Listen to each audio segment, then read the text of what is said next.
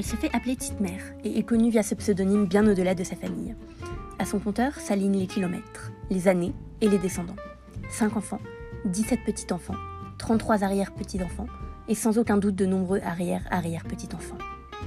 Autant de futures générations à venir, dont l'existence sera empreinte de la sienne, mais qui ne la connaîtront peut-être jamais. Son histoire, elle en raconte volontiers des bribes à toutes celles et ceux qui viennent lui rendre visite. Comme un héritage, elle a accepté de le raconter, sans filtre, au micro d'une de ses petites filles.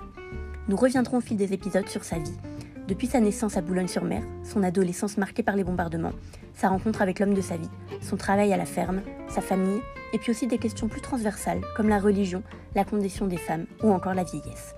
D'anecdote en anecdote, d'éclats de rire en témoignages bouleversants, inspirés et inspirantes, son récit est à son image, authentique.